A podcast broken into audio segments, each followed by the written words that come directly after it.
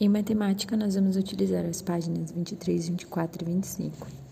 Na página 23, número 10, você vai precisar ver o número que está escrito, 35.535, e você vai colocar o valor posicional de cada algarismo. Por exemplo, o 3 está na segunda ordem. Você vai lá ver qual que é a primeira ordem, que é a unidade, a segunda, que é a dezena, a terceira, que é a centena, a quarta, que é a unidade de milhar, e a quinta, que é a dezena de milhar. Então, se o 3 está na segunda ordem, então ele está na dezena. Então, é o 30, número 30, esse é o valor posicional. 3 na quinta ordem. A quinta ordem é a unidade, de, a dezena de milhar. Então, é o 30 mil. E isso você vai continuar fazendo na C, D e E. Na 11, você vai completar o quadro de ordens, escrevendo os números dados a seguir. Então, 28 mil, você vai colocar o número 28 mil. O 2 na dezena de milhar, o 8 na unidade de milhar. Nós já temos o 28 mil. Agora, para eu terminar de escrever o 28 mil, eu vou completar com zero, porque depois de 28 mil não tem nada, é só zero. Então, a centena é zero, a dezena é zero e a unidade também é zero. Você vai fazer o mesmo ali com 1.110, 30.241 e 5.007. Na 12, quais os números do quadro com quatro ordens podem ser escritos com o algarismo 0, 2, 5 e 9? Lá no material de apoio nós temos esses números então, o 0, o 2, o 5 e o 9.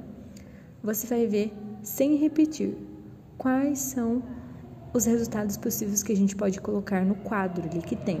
Então, nós temos 18 possíveis números para realizar com esses quatro números, então, do material de apoio. Depois, você vai ver qual desses números que você, quais desses números que você colocou no, no quadro, quais são ímpares, e você vai anotar todos na 12. Na 13, você vai ver qual que é o menor número que podemos escrever com cinco ordens. Então, você vai tentar fazer algumas possibilidades, não com os 0, 2, 5 e 9 o 0, 2, 5 e 9 só vai ser na 12. Na 13 você esquece aqueles números. Então agora você vai tentar, você pode fazer lá dezena de milhar, unidade de milhar, centena, dezena e unidade. E você pode colocar lá. O que, que eu posso colocar na unidade? Zero. E na dezena? Zero. E na centena? Zero. E na unidade de milhar? Zero. E qual que é o número que eu posso colocar na dezena de milhar para que ele seja o menor número utilizado com cinco ordens. Posso colocar o 5? Vai ser quanto se eu colocar o 5? 50 mil. Então, daí você pode ir abaixando ou aumentando para ver qual que é o menor número que você consegue fazer com cinco ordens. E depois você vai escrever. Se você colocou lá o número 50 mil, você vai escrever o número antecessor, o número que vem antes então de 50 mil. Então você vai colocar lá 49.999 e depois você vai escrever com palavras esse número.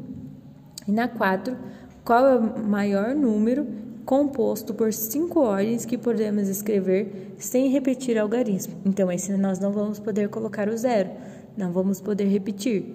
E depois nós vamos ter que ver qual é o menor número que a gente pode utilizar utilizando cinco ordens Pode ser qualquer número, desde que seja, pode utilizar qualquer número, desde que o resultado final seja o maior, o menor número. Por exemplo, não posso colocar lá 10 mil, porque vou estar repetindo várias vezes o zero. Então, eu vou tentar lá 10.130. Não posso, porque ainda vai ter zero. Então, você vai tentando repetir. Também vai ter um, se eu fizer 10.130. Então, você vai ter que testar para ver qual que vai ser o menor e qual o maior algarismo composto por cinco ordens.